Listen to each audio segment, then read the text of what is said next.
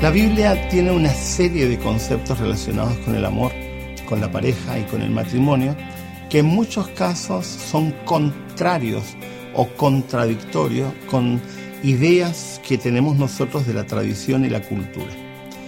Un concepto que la Biblia transmite sobre el matrimonio que es muy difícil captar, especialmente porque la tradición cultural nuestra nos ha enseñado otra cosa, es que el amor no el amor de pareja no es un contrato, sino que es un pacto. Después de la Revolución Francesa, se transmitió la idea de que el matrimonio es un contrato civil, donde dos parejas delante de un juez hacen un contrato y hay todo un elemento de derechos, de deberes y derechos que realizan las parejas, que está establecido en la mayoría de los códigos civiles de los países. Y eso nos hace de pronto olvidar el concepto bíblico de pacto. ¿Qué es un pacto? Un pacto es un compromiso en un pacto, dos partes toman un acuerdo y en ese acuerdo ambas partes deciden hacer su parte, valga la redundancia. En la Biblia se ilustra ese pacto en la relación que Dios establece con su pueblo. Dios es el esposo, el pueblo es la esposa. En ese pacto del esposo Dios y la esposa pueblo de Israel, Dios promete una parte y espera que el pueblo haga otra parte. Y en muchos casos el pacto se rompe porque una parte hace lo que le corresponde aquello que se ha comprometido y otra parte no hace lo que se ha comprometido. Un elemento crucial en la idea de pacto que aparece en la escritura es que el pacto es libre. Es decir, yo libremente elijo comprometerme, libremente elijo hacer mi parte. Eso implica que cuando hago un compromiso, hago un pacto, en realidad estoy arriesgando mi voluntad, estoy arriesgando mi reputación, estoy arriesgando lo que soy, porque estoy diciendo, me pacto todo, completo lo que yo soy.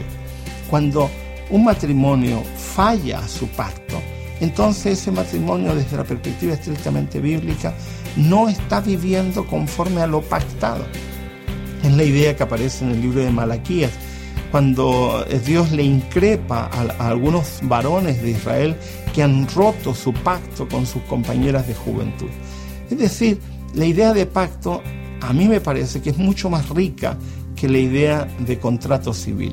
Porque la idea de contrato civil, aparte de ser muy fría, eh, introduce otros elementos. Yo puedo hacer un contrato civil con, algo, con alguien que no necesariamente he hecho un pacto, simplemente hago un contrato civil porque me conviene, porque hay otros elementos en juego que, que a mí me parecen que son atendibles frente a la necesidad que yo estoy viviendo, etc. Pero la idea de pacto es una idea mucho más poderosa, porque es una idea que está relacionada con mi ser, con lo que yo soy, con el compromiso vital. Ahora, una cosa hermosa de la escritura es que este pacto que yo hago con otra persona y que le llamamos matrimonio, desde la perspectiva estrictamente bíblica, es un pacto que es refrendado, es bendecido por Dios. Por eso que existe la costumbre de casarnos ante la presencia de Dios, que muchos lo hacen en la iglesia, cosa que no es necesaria, pero que porque es una tradición medieval, Antiguamente los pactos se hacían entre los contrayentes y las familias y los que bendecían ese pacto eran los padres israelitas a sus hijos, bendeciéndolos por ese pacto que estaban realizando. Ahora, Dios es el tercer agregado a ese pacto, dice la Escritura. Dios protegiéndonos como una especie de paraguas a ambos, que como dice Efesios capítulo 5, versículo 21, se someten mutuamente bajo la reverencia de Cristo, bajo el temor de Dios, que los protege, los cuida en el pacto que como pareja han decidido tener.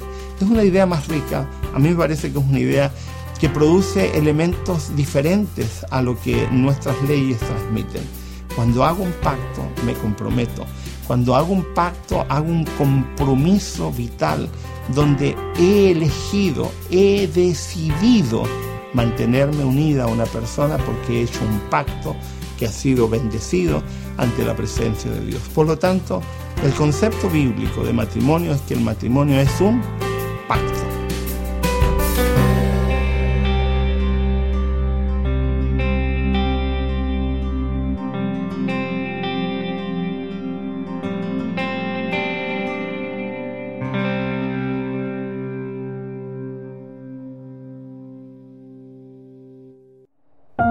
Producido por hopmedia.es